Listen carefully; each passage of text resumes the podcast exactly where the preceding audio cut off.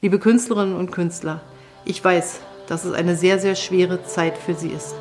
Ich weiß, was wir alles vermissen und wie viele Bürgerinnen und Bürger darauf warten, endlich wieder live ihre kulturellen Angebote erleben zu können. Bis dahin versuchen wir so gut wie es geht, Sie zu unterstützen durch unsere Hilfsprogramme, aber auch dadurch, dass wir sagen, wie wichtig Sie für uns sind.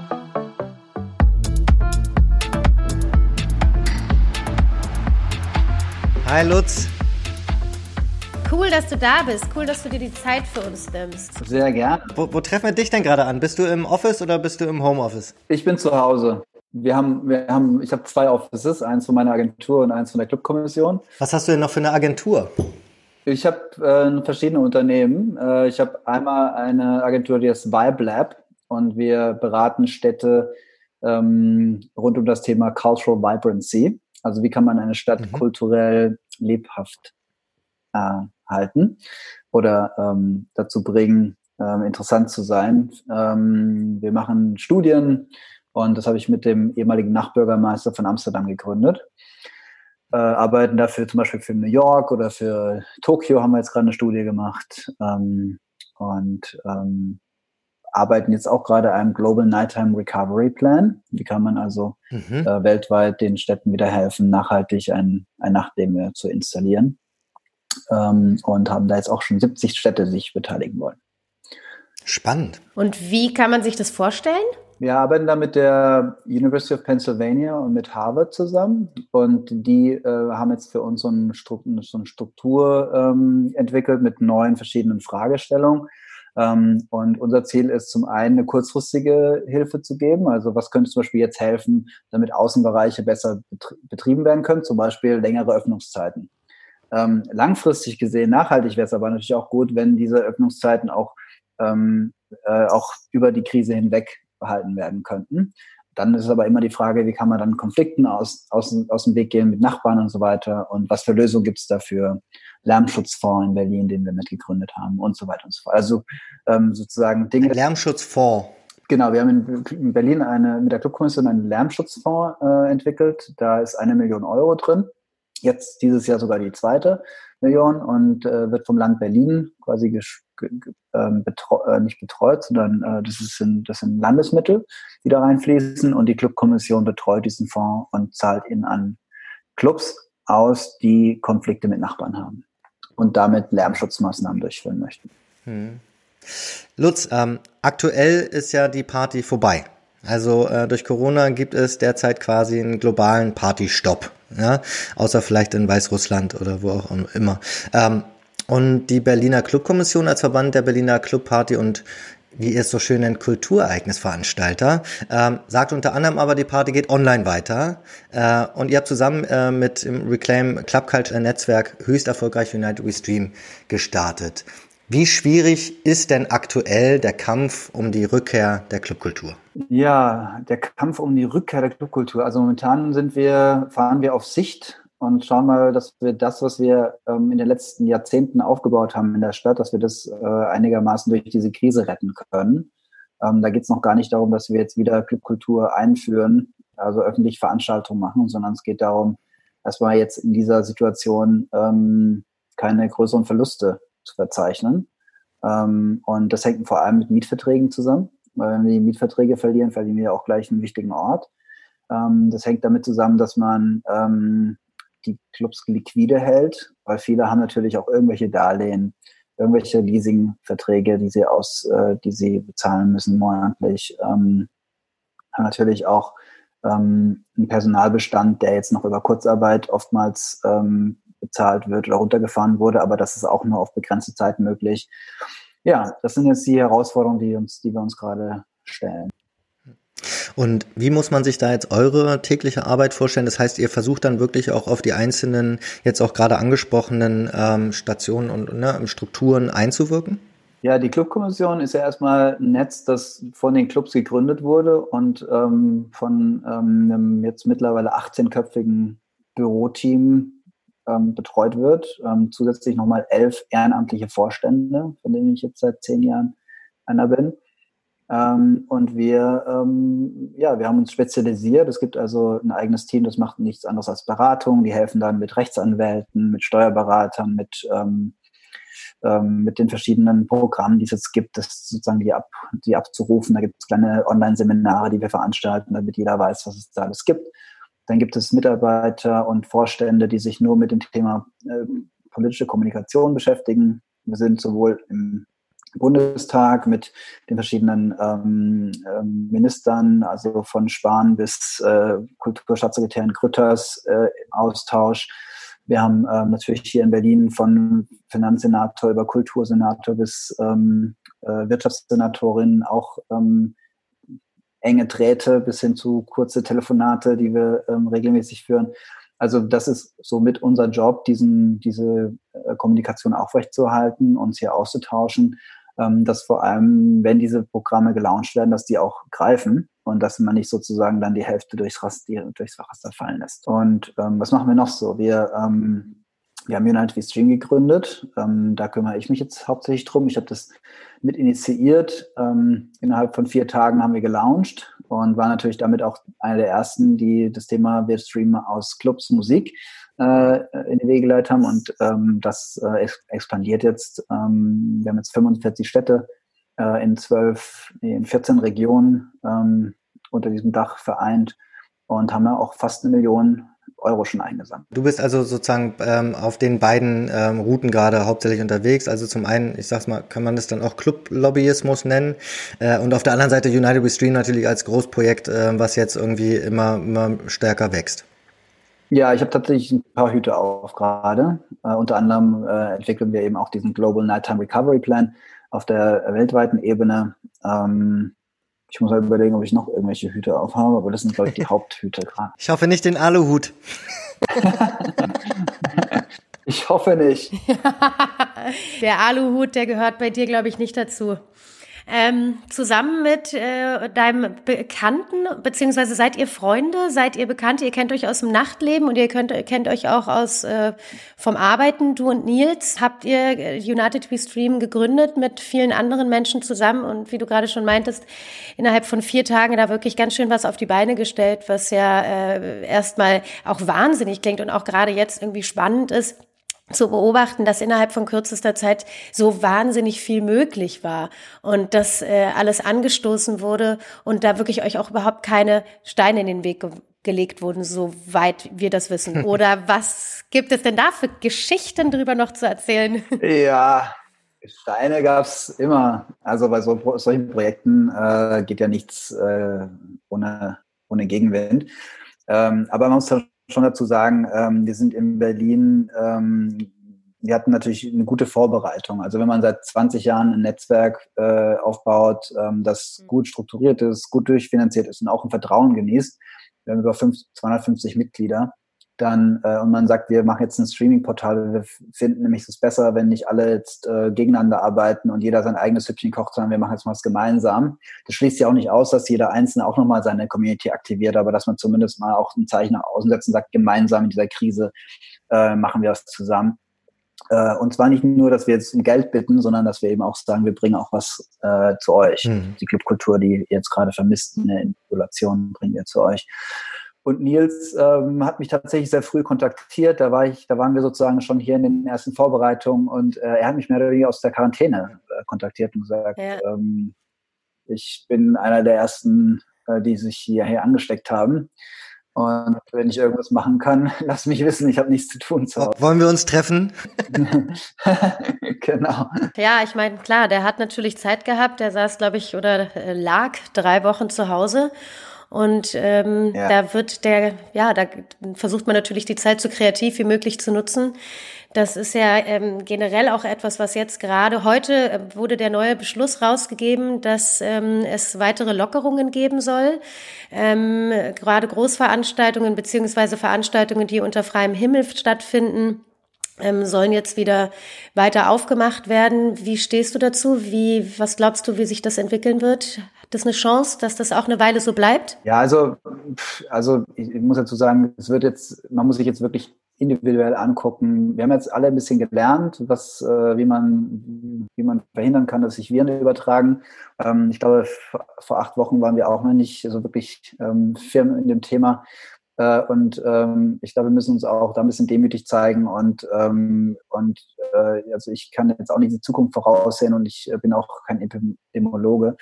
Ähm, aber ich kann auf jeden Fall sagen, dass äh, das, was Abstandsregeln bedeutet und was bedeutet, dass man ähm, möglichst ähm, einen durchlüfteten Raum hat und all diese Dinge, die die verhindern, dass sich ein Virus schnell ausbreitet, äh, die können wir jetzt innerhalb von Clubs nicht so richtig ähm, gewährleisten, aber in Außenflächen kann man das schon.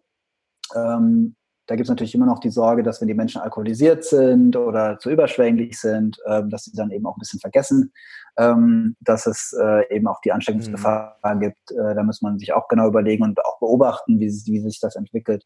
Ähm, aber ich glaube, wir tasten uns so langsam voran. Wir haben jetzt auch ja ähm, entsprechend auch Forderungen gestellt an die Politik, dass man gerade mal mhm. die Außenflächen bespielen kann und wenn es nur als Biergarten ist, aber dass man sagen kann, die Leute können draußen sitzen mit Abstand und ähm, vielleicht kann man in irgendeiner Weise auch Zugangskontrollen gewährleisten, dass wir mit Ticketing-Systemen arbeiten. Das findet ja auch gerade tatsächlich schon statt. Seit Freitag haben die Restaurants wieder geöffnet ähm, und daran gehängt haben sich einige Clubs, die jetzt einen Biergartenverkauf beziehungsweise einen Restaurantbetrieb haben. Jedenfalls die Clubs, die unter freiem, Himmel stattfinden können. Ähm, wie, ja. wie empfindest du das? Das verfolgen wir natürlich äh, und sind auch mit denen allen im Gespräch und sie fragen uns natürlich auch um Rat. Ähm, sind auch, wir haben eine WhatsApp-Gruppe mit 140 mhm. Clubbetreibern. Da werden solche Themen auch diskutiert. Ähm, wir haben eine eigene Arbeitskreis, der sich nur mit dem Thema Exit Corona beschäftigt. Also wo geht die Reise hin? Was gibt's für Szenarien? Was gibt's für Apps? Was gibt's für Technologien? Und auch immer eine Abwägung zu haben, wie viel gläsernen Gast wollen wir eigentlich haben, äh, was ist noch Clubkultur, was bedeutet auch äh, Schutzraum zu bieten, dass man eben auch nicht überall ähm, seine mhm. Daten hinterlegen muss und ähm, durchschaubar ist und so weiter. Das ist wirklich eine Diskussion, die innerhalb der Clubszene geführt werden muss, auch in der Krisenzeit. Ja. Ähm, also Abwägung zwischen ähm, Infektionsrisiko und persönlicher Freiheit oder ähm, Datenschutz. Da gehen die Meinungen bestimmt sehr stark auseinander ähm, bei den Veranstaltern. Geht auch auseinander von, von was für eine Location du betreibst. Also wenn du eine ähm, Fetisch-Party-Szene, äh, Venue betreibst, ist es vielleicht noch was anderes, als wenn du jetzt sagst, ich habe jetzt nur wirklich einen Biergarten für ähm, den ich sowieso nur tagsüber öffne für jedermann, jede Frau. Das ist. Aber was machen denn solche Clubs dann tatsächlich? Also wie KitKat beispielsweise. Also die haben ja im Endeffekt jetzt keinen wirklichen Raum mehr für irgendetwas. Ja, die sind wahrscheinlich die, die es am härtesten trifft, tatsächlich. Die Fetischclubs, ähm, die eigentlich deren Geschäftsmodell ist, ähm, auch Menschen ganz nahe zueinander zu bringen und äh, das in einem engen Raum äh, ja, aber das ist sich das KitKat zum Beispiel auch sehr bewusst. Ähm, das waren auch einer der ersten, mit denen wir da Treffen hatten, wo wir uns auch, bevor überhaupt der erste Corona-Fall in Berlin war, schon getroffen hatten, weil die hatten ja auch schon mal eine andere Virusinfektion, was durch die Presse gegangen ist. Und du willst auf keinen mhm. Fall, dass du stigmatisiert wirst als der Laden, mhm. der, wo sich alle anstecken. Also das möchtest du einfach nicht. Und, ähm, und deswegen, also möchtest, dass deine Mitarbeiter sicher sind, du möchtest, dass deine Gäste sicher sind. Du willst auf keinen Fall, dass die das Gefühl haben, der Club hat in irgendeiner Weise hier kein Auge drauf oder denen ist egal, wenn sie Menschen sich irgendwie anstecken und krank werden. Ja. Ähm, deswegen, also für KitKat war das sogar schon, äh, die haben ja schon die Partys abgesagt, bevor überhaupt die erste, der erste Fall in Berlin stattgefunden hat. Mhm. Ah, krass, das wusste ich gar nicht. Okay. Inwieweit äh, glaubst du denn, dass überhaupt generell die Welt so ein bisschen auch auf Berlin, auf die Party-Metropole schaut und unter was für einem Zugzwang steckt ihr? Stecken wir da jetzt? Da alles richtig zu machen? Hm, ja, ich denke, wir gehen auf jeden Fall mit einem positiven Beispiel voran. Also die, dieses Wort United We Stream, das soll auch bedeuten, dass wir das als Gemeinschaft sehen. Wir haben uns auch mit der, sag ich mal, mit den äh, Revoluzern der Clubszene, mit den äh, Reclaim Club Culture Leuten zusammengetan, die sonst sich äh, nirgendwo gerne vor, äh, vor, vor den Karren spannen lassen. Ähm, und äh, auch die haben gesagt, wir müssen jetzt hier alle uns zusammenreißen und äh, gemeinsam ähm, durch die Sache äh, durchstehen.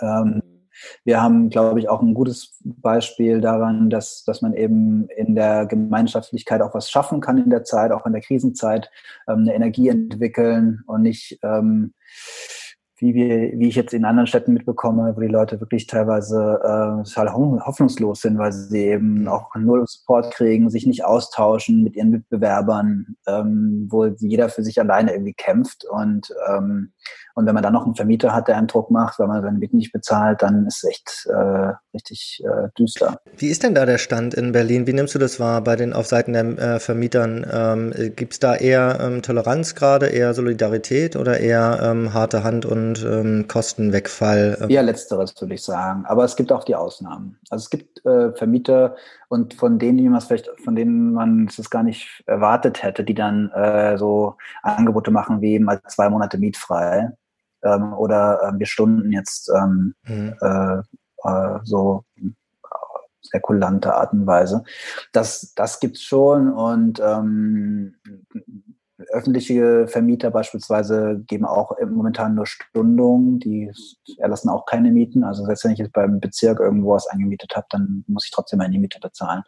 Ähm, da ist es teilweise beim privaten Vermieter, der da einem entgegenkommt, vielleicht sogar noch besser zu verhandeln. Ähm, hm. Ja, also das ist schon ganz unterschiedlich. Äh, das kann man gar nicht so pauschal sagen. Aber grundsätzlich muss man sagen, wenn man seine Miete nicht bezahlen kann, und es ist egal, ob das jetzt ist oder erst in drei Monaten oder vier Monaten, äh, wenn's, wenn diese Stundenbeträge sich dann aufgehäuft haben, das äh, ist und bleibt ein Risiko, dass Clubs dadurch auch verdrängt werden.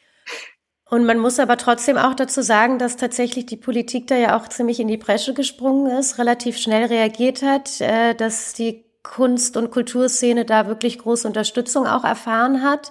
Wie äh, schätzt du das ein? Also wenn man sich jetzt darauf wenn man daran denkt, dass halt innerhalb von 24 Stunden sehr viele Künstler einfach auch diesen 5000 Euro Beitrag auf ihren Konten hatten. Das finde ich ist schon etwas, was, was ich persönlich so nicht erwartet hätte und das hat mich selber auch betroffen. Ähm, was glaubst du, wie das da weitergeht? Was ist, gibt es da nochmal neue Regelungen, dass weiter, weiter unterstützt wird?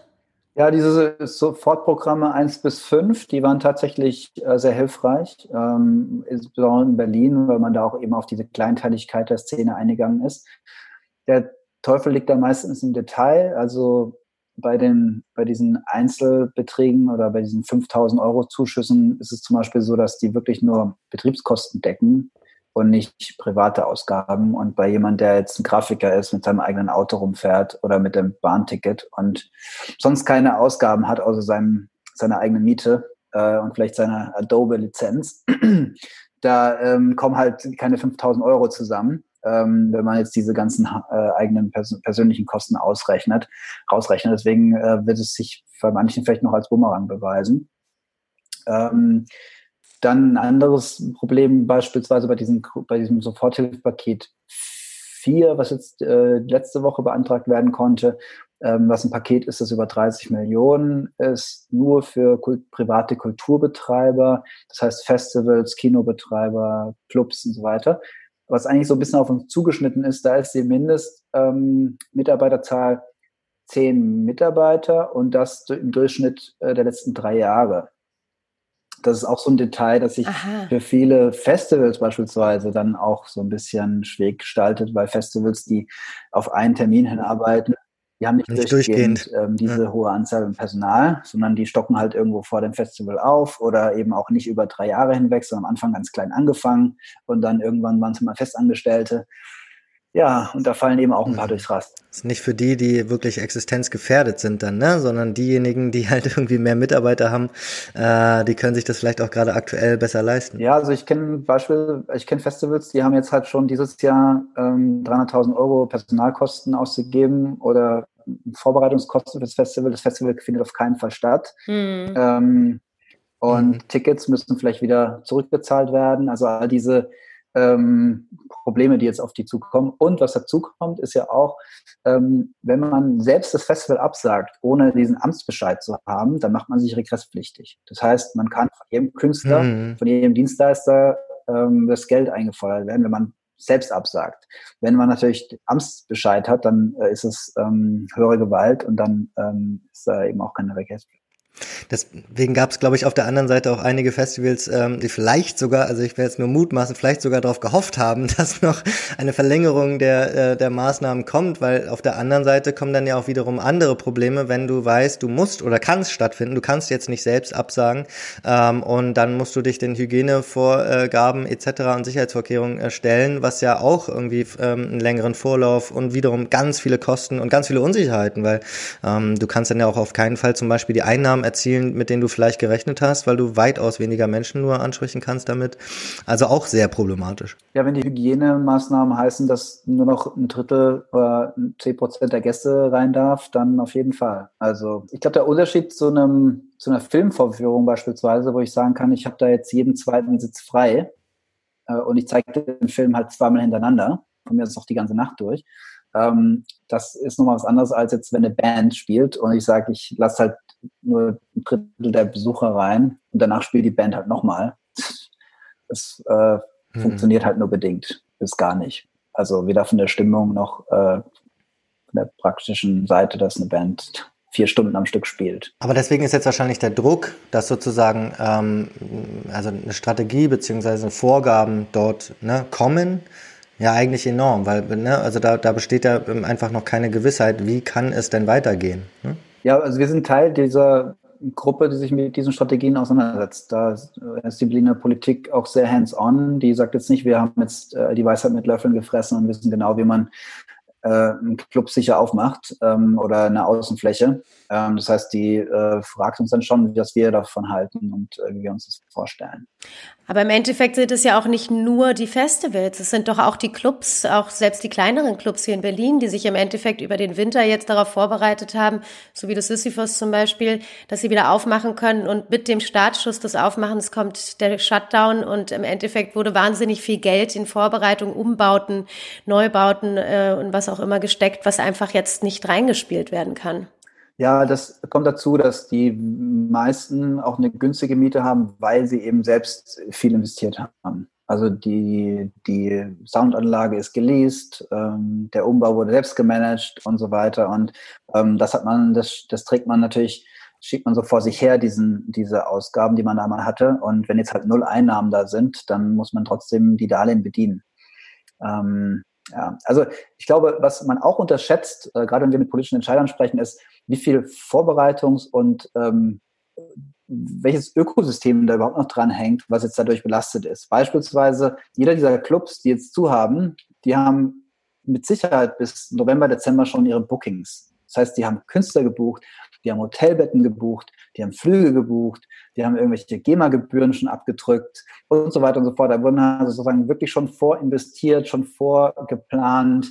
Ähm, und das wird dann alles rückabzuwickeln und zu stornieren und all diese Sachen zu machen. Mhm. Das ähm, ist das eine Problem. Aber wenn wir jetzt mal auch in die Zukunft gucken, das wieder in, äh, sozusagen wieder anzu treiben irgendwann, bedeutet es ja auch, ich muss sozusagen auch diese Infrastruktur erstmal haben. Ich muss Leute buchen können, die müssen herfliegen können, die müssen übernachten können und so weiter. Das muss ja auch jemand bezahlen dann wieder. Also, ne?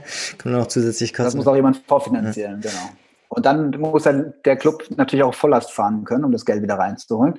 Äh, und wenn das nicht möglich ist, wenn die, wenn die Politik sagen würde, ihr könnt aber nur maximal ein Drittel von den Gästen reinlassen, dann kann man sich in der Hand erzählen, dass das nicht, sich nicht rechnet vornein. Glaubst du denn generell, dass dieser quasi Party-Detox, der jetzt irgendwie gezwungenermaßen stattfindet hier äh, in Berlin, in weltweit natürlich, ähm, dass es trotz alledem etwas mit sich bringt, wo, wovon wir schöpfen können im Nachgang? Also äh, Stichwort Kreativität. Ja, also ich, also ich würde gar nicht sagen, dass es jetzt äh, ein Wunschgedanke sein kann, aber natürlich macht man aus der Krise äh, das Beste. Also da sind natürlich auch Clubs äh, sehr anpassungsfähig, sie sind ähm, alles äh, Entrepreneure, da ist keiner dabei, der sich jetzt, der gerade zu Hause Däumchen dreht, sondern die renovieren jetzt ihren Laden oder werkeln rum oder überlegen sich Sachen. Es gab ja diese Kneipentour, Tour de Schnappi, wo man von Kneipe zu Kneipe Schnitzeljagd gemacht hat. The Sage hat jetzt ein Drive-In Food Safari gemacht, wo man sich äh, Metallskulpturen angeguckt hat auf dem Weg zwischen Bestellung und Essen abholen. Ähm, also langweilig wird denen, glaube ich, nicht. Aber ähm, Autokinos. Autokinos ist leider nicht legal in Berlin, aber ähm, auch das. Ja, ne? Was, was hat es denn, weißt du da irgendwas? Wieso gibt's das ist nicht legal in Berlin? Ja, es muss halt in der Verordnung drinstehen, dass es möglich ist. Und wenn es halt nicht in der Verordnung drinsteht, kann es halt auch niemand genehmigen. Also die Verwaltung sagt dann, wir werden auf keinen Fall irgendwas genehmigen, was nicht hier in dieser Verordnung drinsteht, weil wenn sich dann jemand anstecken würde, sind wir sozusagen diejenigen, die. Ah, ja, okay. Also deswegen. Ja, klar. Sag mal, und eine Frage dazu noch, weil, weil du ja, das ist ja quasi dann auch dein Job ähm, oder euer Job als, als Clubkommission, ihr müsst ja gerade auch äh, vielen erklären, warum Tanzen und Feiern eigentlich wichtig mhm. ist, ähm, beziehungsweise bestenfalls vielleicht sogar systemrelevant. Ähm, wie ist denn eure Meinung? Also mindestens Freude relevant, so wie Robin vom Club gar nicht äh, im, im Tagesschau-Interview gesagt hat. Ähm, ja, wie ist unsere Meinung dazu? Ähm, also erstmal, ähm, wir haben eine Studie gemacht, äh, um einfach mal diesen Begriff Clubkultur zu definieren, weil alle damit gehandha- äh, haben, aber kein Mensch wirklich definiert hat, was das eigentlich bedeutet, Clubkultur. Und diese Studie hat, ähm, hat sich damit wissenschaftlich beschäftigt und ähm, so drei Dimensionen äh, von Clubkultur definiert. Das eine ist eine soziale Dimension, weil es ist eben ein Raum, wo sich bestimmte Genres, bestimmte Communities, marginalisierte Gruppen treffen. Das ist sozusagen dieser Raum für eine soziale Gruppe. Und da, um sozusagen auch diese Gruppe von anderen abzuhalten, ist es, gibt es eben auch einen Türsteher. Deswegen also eine Selektion muss stattfinden. Ähm, Clubkultur kann nicht auf dem Marktplatz stattfinden. Das ist was, was in einem, in einem geschlossenen Raum, der definiert wurde dafür. Die zweite Dimension ist die ähm, ästhetische Dimension, weil Clubkultur auch immer was mit Kuration zu tun hat. Also ein kuratiertes Programm, da ist ein Booker, da ist Künstler, da sind Künstler, da sind Performances. Ähm, da hat sich jemand Gedanken gemacht, auch wie eine, wie eine Bühne aussieht, wie ein Raum gestaltet wird. Ähm, das ist eben diese ästhetische Dimension, die ja so viel äh, auch Einfluss in Berlin gewonnen hat, dass es auch Teil zum, der Stadtentwicklung ähm, geworden ist. Also man kann wirklich äh, sagen, ne, eine Stadt hat sich äh, auch sehr stark äh, an, an clubkulturellen Elementen so orientiert. Ähm, viele Dinge werdet ihr auch wahrscheinlich sehen, haben Bars übernommen, haben irgendwelche Stadtteile, sind eher clubkulturell geprägt und es kommt eben durch diese ästhetische Dimension. Und die dritte ist, dass es eine monetäre Dimension hat. Das heißt, es ist auch keine Kultur, die jetzt von einem Sponsor oder von einer von einem von staatlichen Mitteln abhängt, sondern das ist eine selbstfinanzierte Kultur, die unabhängig ist und sich selbst erwirtschaftet. Und das ist natürlich auch nur bis zu einem gewissen Grad wirklich möglich. Ähm, denn ähm, sobald äh, du an der Preisschraube drehst, zum Beispiel an der Miete, dann erhöhst du natürlich auch die, den Zugang wiederum, weil die Menschen vielleicht sich die Eintrittsgelder nicht mehr leisten können oder die Getränke dann nicht mehr leisten können. Also du lässt dann bestimmten sozialen Gruppen wiederum nicht den Zugang zu deinem Ort, weil du in ein bestimmtes Preisniveau kommst. Also das, und wenn man sich diese Dimension mal wie so ein Schieberegler ansieht und man das so ein bisschen in die Balance bringt mit, okay, wir haben eine bestimmte Community, wir haben selbstfinanziert und wir haben eben diese, dieses, diesen Anspruch auch an Programm, dann hast du Clubkultur und das gibt natürlich da auch nicht den, äh, die reine Lehre gibt es natürlich auch, aber es gibt natürlich da auch wiederum ähm, eher kommerziellere, weniger kommerziellere, experimentellere Orte. Ähm, und aber in Summe kann man sagen, ist das die Definition für mich, was Clubkultur bedeutet. Und ähm, in Berlin natürlich auch ähm, vorbildlich umgesetzt. Und da habt ihr, also und, und damit rennt ihr jetzt gerade so ein bisschen ja auch wenigstens, ich will nicht sagen gegen Windmühlen, aber einige, gerade in der Politik, werden da wahrscheinlich sagen, ja, Ischgl und Karneval in Köln und ähm, die Party hat sozusagen ihren Corona-Fußabdruck hinterlassen und jetzt ist es halt, ich, du hast es auch vorhin eingangs gesagt, ich glaube, keiner widerspricht gerade, wenn man äh, sagt, die Risiken sind, glaube ich, allen bewusst. Dennoch äh, muss man jetzt gerade schauen, die, dieses Abwägen zwischen ähm, den Risiken und den vielleicht den Hygienevorgaben etc. und auf der anderen Seite auch der, den, der Existenzangst ähm, und dem ne, ähm, äh, wirklich den, den ähm, Verlust der, ähm, der Existenzgrundlage. Und ähm, ähm, es scheint aber dennoch, dass die Politik gerade wenigstens sagt, also die Aussage ist ja, wir haben es auf dem Schirm, wir versuchen es. Ähm, und ähm, was, was, was ist denn da notwendig in den nächsten Tagen, Wochen, ähm, damit die Clubs, also weil ich weiß nicht, kannst du ja nochmal sagen, ich weiß nicht, ob jetzt schon einige auf der Strecke geblieben sind, aber sonst auch langfristig auf der Strecke bleiben. Also mir ist noch in Berlin kein Club bekannt, der ähm, schließen musste oder Insolvenz angemeldet hat. Es gab am Anfang Insolvenzanmeldungen, aber die waren sozusagen ähm, gemacht worden, weil man eben das auch machen muss. Wenn man weiß, man hat keine Einnahmen, aber hat viele Ausgaben, äh, dann muss man Insolvenz anmelden, so macht man sich strafbar ähm, nach deutschem Recht. Ähm, aber jetzt mittlerweile haben die eben Zuschüsse bekommen, Darlehen äh, erhalten und äh, sind jetzt offensichtlich jetzt mal zumindest bis zum frühen Herbst ähm, auch einigermaßen safe. Zumindest ist uns jetzt nichts anderes bekannt. Ähm, also ich glaube nicht, dass wir ähm, ähm, wir sind da alle ähm, einer Meinung, auch mit der Politik. Sie sind, sie haben erkannt, dass ähm, auch durch unsere Arbeit natürlich, dass äh, wie wichtig die Kultur für die Stadt ist. Ähm, es hängen 9000 Jobs direkt dran, nochmal mehrere 10.000 im, durch Booking, Agenturen, Labels und so weiter in, indirekt. Ähm, sie wissen, dass ähm, 30 Prozent der Touristen davon abhängt. Das heißt, wenn wir irgendwann mal wieder die, die Grenzen öffnen und äh, Besucher hier haben, dann wird die Clubkultur auch ihren Teil dazu beitragen müssen, dass die Gäste auch wieder herkommen. Ähm, und es macht halt auch die Stadt, ähm, irgendwo gehört es auch zur DNA der Stadt und äh, macht die Stadt auch einzigartig. Also ähm, wenn ich so durch Innenstädte gehe und ich sehe überall die gleiche Kaffeekette an der Ecke, dann denke ich auch so, da hätte ich auch in, was ich, wo in Braunschweig bleiben können. Ähm, und, äh, und nicht jetzt in, in, in Rom, Berlin oder, ähm, oder keine Ahnung, ähm, Tokio und überall die gleiche Plörre. Und das ist so ein bisschen mit der mit der Clubkultur so ähnlich. Ich glaube, das gibt halt so eine äh, Authentizität, die man, die man eben möchte, dass da was Urbanes, Junges, Authentisches ist, was, äh, wo man sich auch irgendwie zu Hause fühlt. Was glaubst du denn, wie lange die Clubgänger und die Partywütigen jetzt noch die Füße stillhalten können, bis es dann wieder wirklich richtig losgeht? Glaubst du, das ja. ist noch aushaltbar? Ja, was für mich ist so, ich, ich bin sehr viel am Rumreisen gewesen die letzten Monate und für mich war so, oh, endlich mal wieder zu Hause und so mein, mein kleinen Radius mit dem Hund viel draußen und so. Das sind also sozusagen, aber ich, ich kann mir vorstellen, dass, äh, und ich kriege es auch in meinem eigenen Umfeld mit, dass man das am Anfang vielleicht noch irgendwie schätzt, aber ziemlich schnell eben auch merkt, dass dann die sozialen Kontakte fehlen, ähm, dass man da ähm, eben auch viel mit ähm, ja, viel, viel, nicht nur die Leidenschaft, sondern auch die, die, das enge Umfeld einfach auch irgendwann abhanden kommt, wenn man mhm. nicht, ähm, nicht diese, diesen Zugang hat. Und ähm, ja, das äh, würde sagen, es fällt vielen sehr, sehr schwer, äh, je länger es noch andauert, dass man äh, sich da einschränken muss. Es ist ja auch, es ist ja auch ein bisschen so ein, ist ja auch eine Generationsfrage zum Teil, auch wenn es um Corona geht und irgendwie, ähm, es, es gibt ja auch dieses geflügelte Wort, in Berlin gibt es ähm, illegale Partys, ja. Ähm, ist dir sowas schon mal begegnet? Ähm, ich glaube, Leonie meinte sogar, sie hat eine Einladung bekommen, also ist wahrscheinlich dann eher auf so einem, im, im privaten Bereich. Aber es, man kann ja trotzdem auch sagen, ähm, je länger es sozusagen diese Vor Maßgaben gibt, kann es natürlich trotzdem sein, dass so ein neuer Underground da irgendwie entsteht. Ja, und ähm also je mehr man auch jetzt äh, öffnet und die Leute dann auch nicht so richtig verstehen, warum das jetzt erlaubt ist und das aber nicht und so weiter, ähm, ja. ist die, die, Gefahr natürlich auch immer größer. Also deswegen also so, so eine striktes äh, Shutdown-Policy, die war ja äh, auch, ähm, die hat auch auf jeden Fall geholfen, dass die Leute es in den Köpfen drin haben und jetzt mit dem Thema sich einmal mal bewusst auseinandergesetzt haben.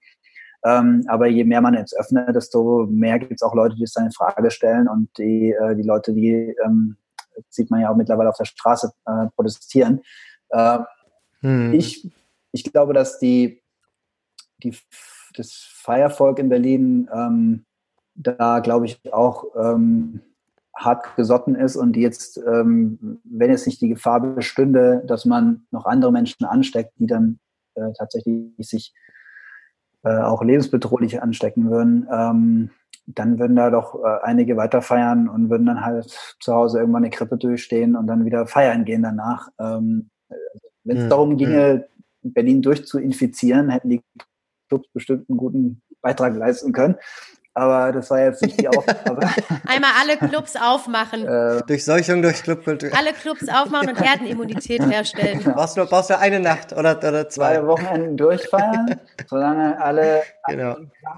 müssen zu Hause bleiben. Ja, es ist, äh, auf der anderen Seite ist es natürlich auch ganz interessant, also, ähm, die illegalen Partys sind ja im Endeffekt auch das, womit, wovon oder wodurch Berlin und die ganze Szene irgendwann auch mal so bekannt wurde und was natürlich auch irgendwie spannend wäre auf einer anderen Ebene zu betrachten, wenn man den ganzen ähm, Corona-Wahnsinn natürlich nicht hätte. Ja, also vielleicht nochmal ein Satz zu dieser illegalen Party. Es ist schon ein Unterschied, ob ich eine ähm, illegale Party mache, weil ich keine Ausstellungslizenz habe oder weil ich vielleicht einen zweiten mhm. ähm, Rettungsausgang äh, nicht nach deutschen Normen habe.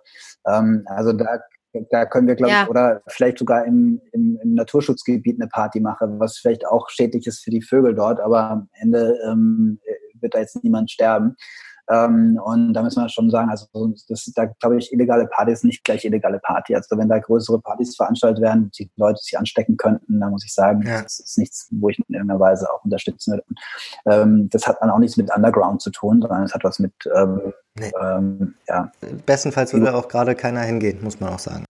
Was habt ihr euch denn von United Restream jetzt als nächste äh, Ziele gesetzt? Worauf können wir uns freuen? Was passiert? Gibt es neue Ideen? Gibt es vielleicht auch Ideen in Festivalrichtungen, wie man sowas äh, machen kann? Ob es da Möglichkeiten gibt, Menschen wieder auf äh, anderen Ebenen zusammenzubringen, ohne sie in Gefahr zu bringen? Ja, ich glaube, eins der wichtigen ähm, Rollen, die dieses Projekt einnimmt, ist natürlich, das auch immer wieder in den Köpfe der Menschen zu bringen, weil wir haben so einen Jingle, der immer läuft, ähm, der eben sagt, dass, was, wie man sich zu verhalten hat während so einer Epidemie und ähm, das darf man, glaube ich, nicht unterschätzen, wenn man da, wir haben ja 25 Millionen Views äh, und wir bringen diese Information immer in die Köpfe der Menschen. Ähm, das ist schon auch eine wichtige Rolle, die wir einnehmen. Und das zu, weiterzuführen und ähm, auch regelmäßig weiter zu streamen, ist eben auch ähm, das ist entsprechend wichtig. Äh, wie entwickeln wir uns weiter? Also wir wollen zum einen äh, weiter internationalisieren. Wir haben jetzt ähm, Anfang, nee, nächste Woche haben wir Stockholm, letztes Wochenende ist Madrid dazu gekommen. Wir haben Bangkok, ähm, Ho Chi Minh City ähm, und Singapur in der Pipeline. Ähm, tolle Künstler auch aus, der, aus den Regionen, die dann da auftreten. Ähm, in Berlin selbst ähm, planen wir jetzt so eine Art Festival, ähm, wir wollen also jetzt nicht nur Clubs bespielen, sondern auch quasi so ein Streaming-Festival anbieten mhm. mit Festival-Organisatoren äh, zusammen, einfach auf die Situation der Festivals aufmerksam zu machen ähm, und dann eben auch von ikonischen Orten Berlins. Das heißt, da sind wir gerade am Plan, am Anfragen von Flächen. Ähm, und äh, entsprechend. Darfst du da schon ein bisschen was verraten? Was so diese Festivalgeschichte zum Beispiel angeht? Naja, viel verraten. Ich weiß ja, wie das mit Überraschungen ist und so. Das sollte man ja auch nicht. Ähm, aber ähm, wir haben da, glaube ich, schon ein richtig nettes Line-up in Planung. Und ähm, was ich auch verraten kann, ist, dass es ähm, Mitte, Ende Juni stattfinden wird. Sag mal noch eine Frage dazu, weil, weil, weil das von Nils ähm, äh, vorhin auch aufkam, fand ich ganz spannend, das Thema ähm, Marken in dem Kontext zum Beispiel. Also ne, es ist äh, diese, diese Spendenthematik, wer spendet und ähm, da gibt es ja sicherlich auch einige, die gerne auch vielleicht sogar viel spenden wollen, wenn sie denn dürften. Ähm, wie, wie, wie, ist denn, wie ist denn eure Meinung, also gerade wenn es jetzt zum Beispiel um so ein Festival geht, ähm, habt ihr dazu schon eine klare Haltung oder seid ihr da noch am Diskutieren? Nee, das ist eine fortwährende Diskussion, die wird uns natürlich auch ähm, nicht, die wird nicht äh, weniger, je mehr man mit Marken auch spricht. Es kommt natürlich jetzt, nachdem das eine gewisse Größe erreicht hat, auch viele Brands auf uns zu, würden gerne was machen. Ähm, und ähm, wir haben eben aber auch diese Aufgabe, die Ästhetik ähm, so ein bisschen zu verteidigen. Ähm, sonst springen uns nämlich wiederum die Künstler oder die Clubs ab, wenn wir jetzt zu so einem ähm, Werbefriedhof werden oder zu einem MTV 2, wo dann immer so ein Clip noch mhm. reinkommt. ähm, nein, das muss man schon intelligent machen und ähm, auf der einen Seite gibt es auch Brands, die auch der Szene sehr verbunden sind, die auch äh, auf jeden Fall unterstützen wollen und das als Plattform sehen, äh, da, da, auch ähm, ihren Beitrag zu leisten. Ähm, und die geben sich dann auch mit, mit einer, ähm, sag ich mal, eher ähm, ja, nicht, nicht ganz so aufwendigen ähm, Gegenleistung hm. zufrieden. Die sind dann die freuen sich, wenn sie in der Pressemitteilung erwähnt werden oder wenn sie auch mal genannt werden bei einem Social Media Post. Ähm, und darum geht es jetzt, glaube ich, auch, mhm. dass man das nicht übertreibt. Mhm.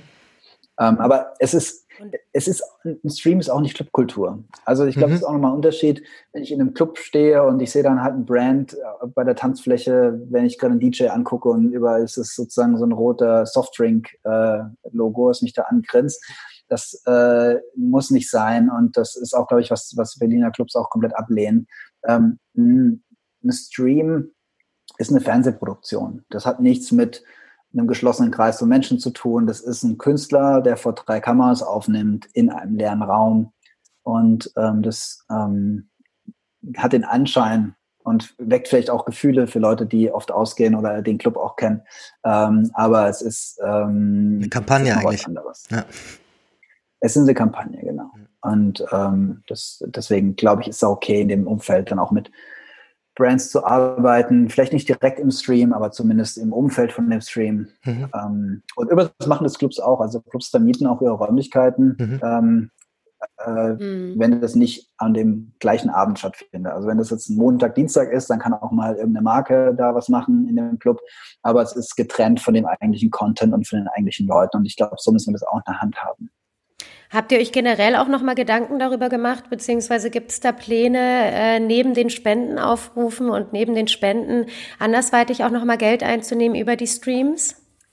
Ähm, ja, wir überlegen, einen Verein zu gründen oder in diese Richtung zu denken, dass man da auch Fördermitglied werden kann, ähm, dass das Ganze so nachhaltig auch ähm, weitergetragen werden kann, vielleicht auch nach Corona, auch so ein hybrides Modell wie so ein Stream äh, auch weiterhin seine, seine Relevanz hat. Ähm, das können wir jetzt noch gar nicht so voraussehen, ob das funktioniert. Es ist auch ähm, immer noch recht aufwendig, sowas zu machen. Es ist eine Produktion, Fernsehqualität, da müssen Künstler sich Zeit nehmen, in einen Raum zu gehen, der leer ist. Also das ist schon was, was, was in dieser Ästhetik auf jeden Fall jetzt nicht, nicht irgendwas, was man so äh, mal nebenbei macht. Mhm. Ähm, und ähm, da muss man sich überlegen, wie man es gegenfinanziert. Ähm, und also ein mega Geschäftsmodell das ist glaube ich, nicht. Mhm. kann ich mir nicht vorstellen. Mhm. Und glaubst du, es wird abebben dann, sobald die, sobald die Clubs wieder aufmachen dürfen, dass die Streams langsam ja. aber sicher wieder untergehen? Oder glaubst du, es wird so ein Grundrauschen von außen sein? Ich glaube, es wird vielleicht äh, punktueller. Also ich kann mir vorstellen, dass es auf mhm. jeden Fall abebbt, weil jetzt ist natürlich sehr viel, wird sehr viel gestreamt und es stehen halt, wie gesagt, nicht auch direkte Einnahmen dahinter. Wenn jetzt die Social Media Kanäle, man, man munkelt ja, dass, dass der eine oder andere Kanal sich äh, da was überlegt, wie man das auch monetarisieren kann.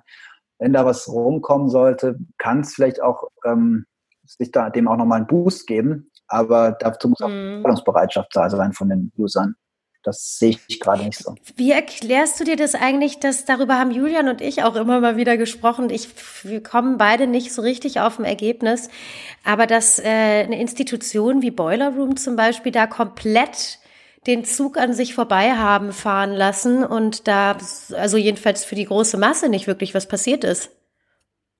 Ja, da könnte, könnte der Michael, der jetzt auch Teil unseres Teams ist, ein bisschen was erzählen. ähm, aber es ist natürlich ein, ähm, das Format, das lebt davon, dass da auch Menschen in dem Bild sind. Ähm, das ist gerade nicht möglich. Mhm. Das ist halt nicht erlaubt, mhm. äh, nach deutschem Recht zumindest nicht, mehr als äh, drei, vier Leute da in einem Raum zu haben.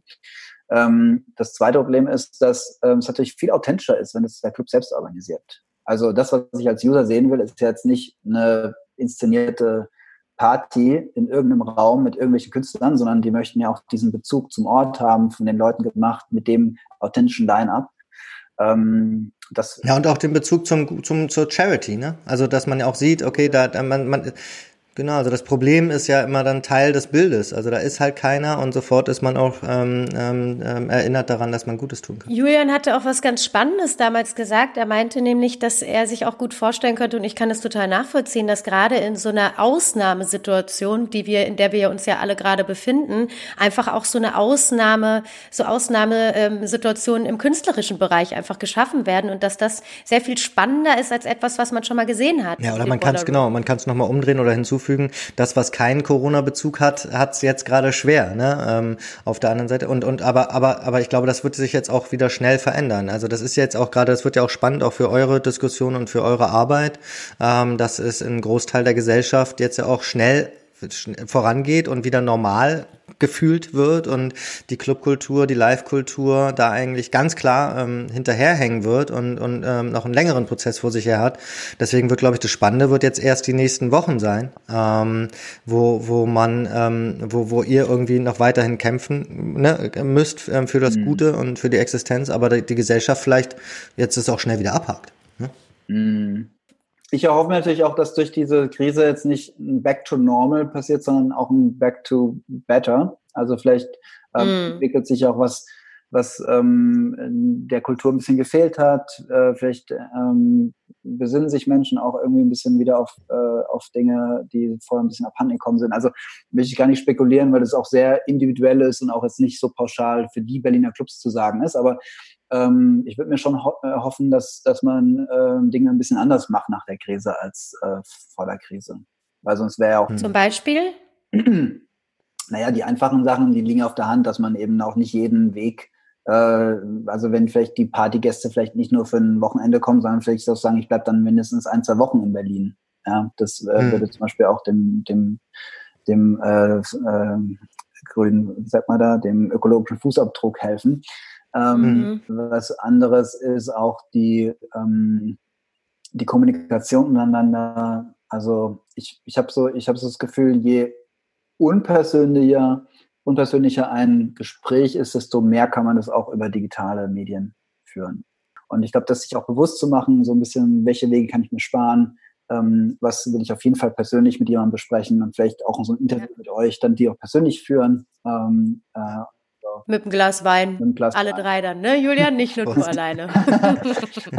und, ähm, es kann natürlich auch dazu führen, oder gibt es dazu Gespräche bei euch, dass dann äh, zum Beispiel im nächsten Jahr, wenn es dann wieder losgeht, sag ich mal, dann auch ähm, Preise sich erhöhen oder weil, weil zum Beispiel es ja wirklich dazu führen kann, dass dieses Erlebnis ähm, einfach auch nochmal exklusiver wahrgenommen wird. Ähm, und natürlich auch gleichzeitig das Bewusstsein da ist, ähm, dass, ähm, dass die Kohle irgendwie wieder reingeholt werden muss. Ja, also du bist ja schon wieder Prophet und sagst, wenn nächstes Jahr alles wieder okay ist, ähm, das finde ich ja gut, das wissen wir alle. mein Gefühl. Julian ist Optimist. Das mag ich so an ihm.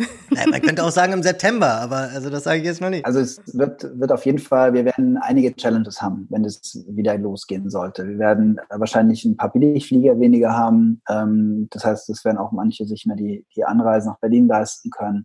Es wird weniger Besucher geben. Unsere Studie hat gezeigt, dass ungefähr 40 ähm, Prozent der Berlin-Besucher ähm, außerhalb von Berlin kommen. Das ist auch Brandenburg inklusive, aber trotzdem das ist schon ein recht hoher Anteil. Ähm, und also die Clubs werden es jetzt nicht einfach haben. Und ähm, im Zweifelsfall auch nicht die Partygäste, weil wenn die, äh, wenn die Clubs jetzt mit weniger Leute auskommen müssen, müssen im Zweifelsfall auch Preise erhöht werden. Und das ähm, schadet ja auch jedem Einzelnen. Auch den Künstlern natürlich. Und man hatte ja auch das Gefühl, und das fand ich auch irgendwie ganz schön, darüber haben Julian und ich auch schon viel gesprochen, dass es wirklich toll ist zu beobachten, wie tatsächlich die ganze äh, Kultur, Clubkultur und die Clubs untereinander kommuniziert haben und so eng zueinander gerutscht sind und sich da gegenseitig geholfen haben. Und man muss es ja auch mal auf den Punkt bringen, ohne euch hätte es wahrscheinlich der ein oder andere äh, Club bis jetzt nicht mhm. geschafft zu überleben. Ja ähm, mit den Geldern, die ihr eingesammelt habt. Und das ähm, muss man ja auch nochmal hm. hervorheben. Da geht ihr jetzt diese Woche in die Auszahlung, richtig? Ja, also ich mhm. glaube, letzte Woche schon damit angefangen, aber diese Woche wird dann, jetzt werden die ersten 300.000 ausgezahlt. Das ist ja auch ein, erstmal ein Tropfen auf dem heißen Stein. Es bekommt da jeder Club irgendwie ein paar tausend Euro. Damit ähm, sind nochmal ein paar Löcher gestopft. Ähm, aber es wird nicht, äh, es wird nicht die große Summe, die eigentlich notwendig ist, ähm, ersetzen.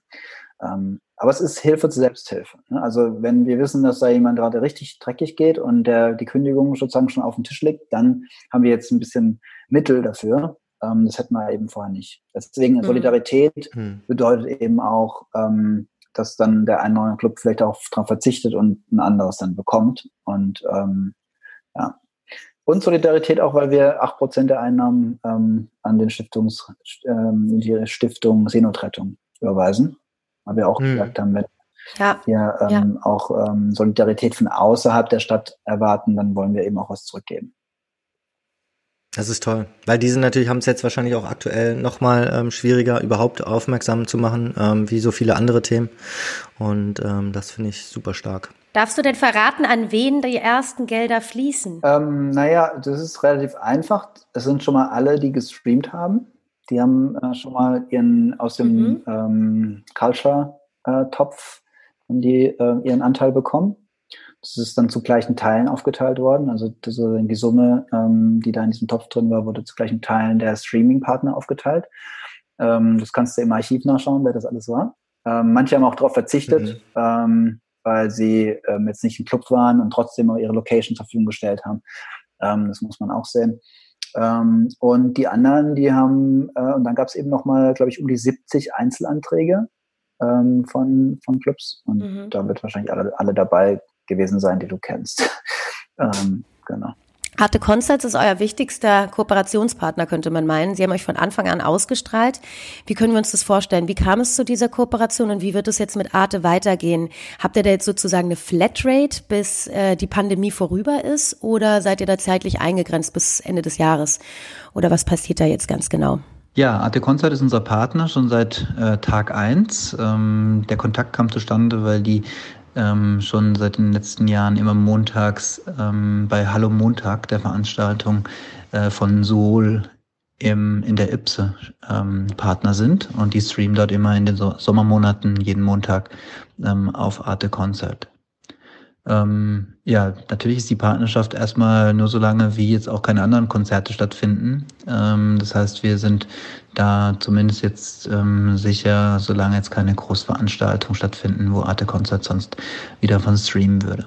Und das heißt, die, das heißt global, wenn ihr von global redet, also finde ich auch deswegen nochmal spannend, weil das ist natürlich schon jetzt, finde ich, ein klarer Zugewinn, auch durch United We Stream, diese globale Vernetzung, dieses, ich kann jetzt von egal wo in Berlin in einen Club reingucken oder in, ja. in New York oder ähnliches. Das ist, das muss man wirklich sagen, das ist, glaube ich, auch was, was bleiben kann, also was wirklich auch, ne, ne, also eine, eine starke ähm, Nebenroute werden kann, auch für die Clubkultur, ähm, einfach um dort mal reinzuschauen und auch dort vielleicht auch zu unterstützen.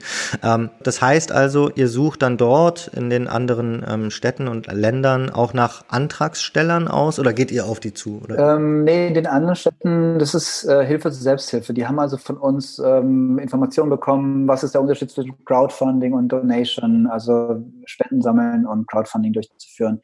Ähm, sie haben von uns ähm, äh, alle Marketing-Tipps und Tricks bekommen, die man braucht, um so eine Plattform aufzubauen. Wir haben ihnen auch die Plattform gebaut, ja, sodass sie alle ihre eigene Spendensammlung machen können. Ähm, und das äh, sind jetzt alle, fast alle deutschen Städte haben sich so eine Plattform jetzt gebaut. Manchmal auch für ein ganzes Bundesland oder für eine Region. Also wenn die Stuttgarter haben ihre eigene Plattform, die NRWler haben eine gemeinsam. mhm. ähm, hat, hat, hat das Saarland eins? Saarland hat noch keins. ja. Aber äh, der Oberrhein hat eine, eine eigene. Also es ist immer ganz lustig, wie dann so einige Communities sich ihre, äh, aber eben auch unter dem Motto Unite We Stream. Und das zeigt einfach auch, dass ähm, wir sie auch ein bisschen gezwungen haben, hier zusammenzuarbeiten. Also es kamen unglaublich viele einzelne Clubs auf uns zu und wir haben denen aber abgesagt und haben gesagt, ihr müsst als Gruppe zu uns kommen. Am besten, ihr habt schon mhm. sowas wie eine Clubkommission oder eine Konferenz, die ihr veranstaltet gemeinsam, als irgendeine Institution, die schon euch irgendwie zusammenführen kann. Und die ist sozusagen unser Ansprechpartner. Weil sonst würden wir im Zweifelsfall mit einem Club, der dann immer aus der Region streamt, ja. und das ist nicht unser Ziel. Unser Ziel ist zu, zusammenzuführen und in der Krise den Leuten zu sagen, ihr müsst jetzt alles zusammenrücken, auch wenn ihr euch Spinnefallen seid. Ähm, und äh, eins der Erfolgsstories ist tatsächlich Manchester. Manchester ist durchgestartet. Also schaut euch den Manchester Stream an. Die sind, äh, die haben jetzt schon über 300.000 Pfund eingenommen. Die haben ihre mhm. Hacienda-Altherren-Clique äh, äh, reaktiviert, mhm. die da ähm, hoch und runter gestreamt haben. Ich glaube, an einem Wochenende 1,3 Millionen Klicks ähm, gesammelt haben. Also die Manchester, die haben sich selbst äh, wirklich gut geholfen und die sind auch in aller Munde. Da hat sogar der Bürgermeister ein Großwort äh, durch die Kamera gesagt. Also die sind, ähm, denen hat dieses Projekt genauso, hat es da ge geholfen, wie wir uns das erhofft haben. Ein schönes Schlusswort, wie ich finde. Mhm. Aber eine Sache muss ich dich noch fragen, Lutz. Ja. Wenn dann wieder die Türen aufmachen, was ist denn dein Plan fürs erste Wochenende? In welchen Club wirst du gehen? Äh, ja, wo würde ich auf, ich würde auf jeden Fall mal in die Rummelsbucht gehen, weil die Rummelsbucht hat ja auch noch einen begrenzten Mietvertrag bis Oktober oder so. Ähm, da soll ja dann ähm, gebaut werden und ähm, das sollte man sich auf jeden Fall nochmal anschauen und den, den Vibe da mitnehmen. Ähm, und ähm, ja, ich glaube, ich, ich, ich denke jetzt gar nicht an irgendwelche Indoor-Clubs. Also ich denke wirklich an Außenbereiche. Die Else vielleicht noch, äh, sollte man sich auch mal mhm. angucken. Ähm, Sommer, der Sage Beach, immer eine Reise wert. Ähm, oh ja. Ipse, Ipse natürlich, nach dem Brand brauchen die, Un die Unterstützung. Ipse muss unterstützt werden. Also ihr seht, man hat... Heideglühen. Heideglühen, die Heide, weiß nicht, ob die so das ist schon, wenn die nur im Außenbereich da treten, wird Ich glaube, dann wird's eng. eng. ja. Ja. Ähm, nee, aber ihr seht, man hat da doch einiges auf der Liste. Das heißt, äh, schnallt euch an und ähm, macht euch auf die Außenbereichsclub-Tour. Wir treffen uns dann mal da irgendwo. Mit, mit 1,5 Meter Abstand, bitte. Mindestens, Lutz. Vielen Dank dir. Ja, vielen Dank, Lutz. Sehr gerne, vielen Dank. Ciao. Ciao. Tschüss.